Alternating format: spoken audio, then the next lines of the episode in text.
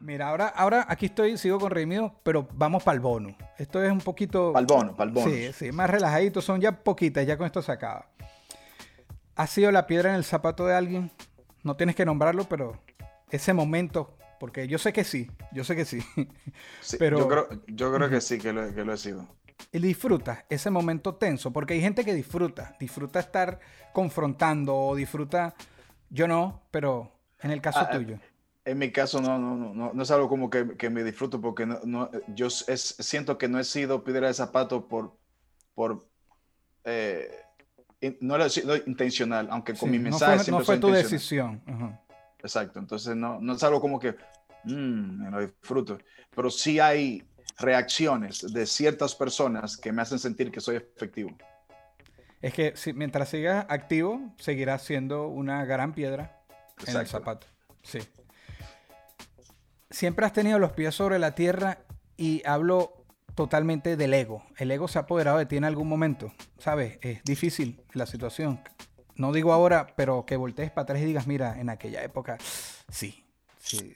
Mira, en cuanto a mi, al talento, nunca he sentido, yo sé que el ego no es solamente esa parte negativa de, mira este tipo que se cree la gran cosa, pero sí me ha visitado ese tipo de ego de hacer las cosas como yo diga y cuando yo diga, Ok, como de no escuchar segundas opiniones, eso también es ego. claro. El creerme que a mi manera es que funciona, eso también es ego. Y ese, ese ego sí me ha visitado muchas veces. Ok. Ese tipo, ese tipo de ego. Entiendo. Y para terminar, una anécdota que obviamente tú puedas compartir de una metida de pata. Usted eh, se- entiende la expresión metida la- de pata, Eh, meter la pata como me, sí, disculpa, como, como que me tira pata, como que me de- me disculpa la expresión como que la cagué, pues como que ah, Eh, eh, en, en Dominicana dicen ahora que, que puse un huevo. ah, bueno, ahí está. Una que tú recuerdes que ay, ese día como que el frito ese que te da por dentro que metiste la pata. pues. Si, si puedes comentar alguna anécdota que te llegue ahí. Tengo una, pero no sé si es muy bizarra. Por favor, ya la tienes que decir. Era, era eh, una vez, eh, rápido voy a decir, una vez eh, estaba viendo, eh, fui a ver a una doctora ok, a, a- a un- a una clínica, una doctora especializada eh, en operar, operar a, mujeres desde su cuerpo, ok. pero no fui, pa- no fui para operarme yo ni para mi esposa, fuimos a verla porque esa mujer era amiga, era amiga del cónsul de Venezuela, de tu país, Ok, en República ok. Dominicana, y yo quería visa para ir y ella me iba a ayudar a hablar con él para que me den la visa.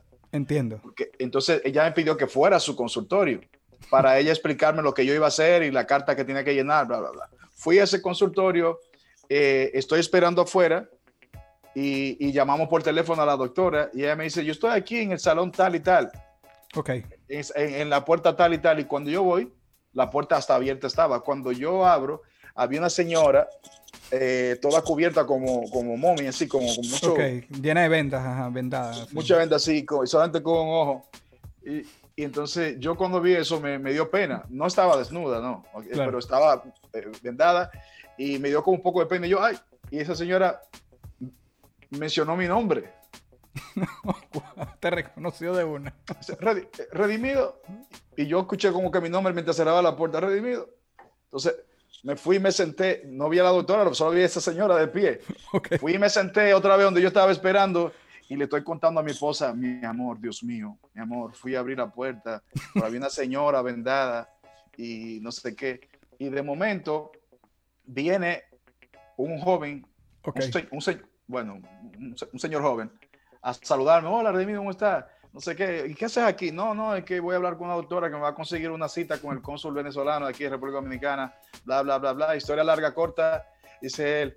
eh, no, yo vine a buscar a mi esposa que dice, ah, mira, ahí viene mi esposa. Era, era la señora.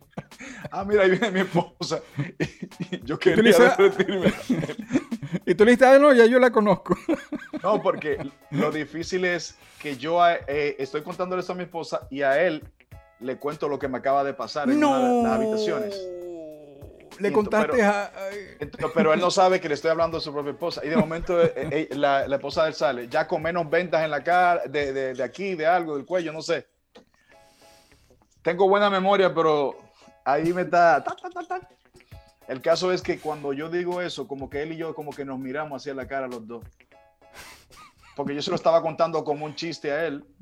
Y de momento sale y dice, ah, mira, viene mi esposa. Mm, y ahí él cayó como que, ah. Y mi esposa me, hace así con un dedo en la pierna y me lo clava así. ¿Sabes? Cuando la esposa te hace enseña. Claro, o el pellizco así como que... para, para, mí, yo no, yo no he vivido un momento tan vergonzoso como ese en mi vida.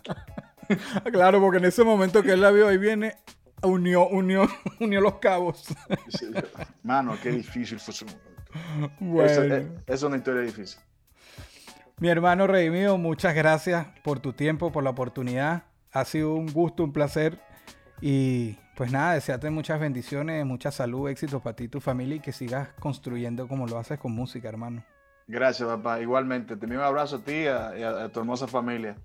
Esto fue una producción, fue una producción. El Corillo In, distribución digital, campañas y crecimiento en YouTube y Spotify. Te inscribimos en Nazca, trabajo con ellos. Escríbenos, elcorilloin.com. DJ Pijama, producción ejecutiva. Y para cerrar, este servidor, NK Profeta Under Family. Porque lo que importa de la huella es quien la dejó.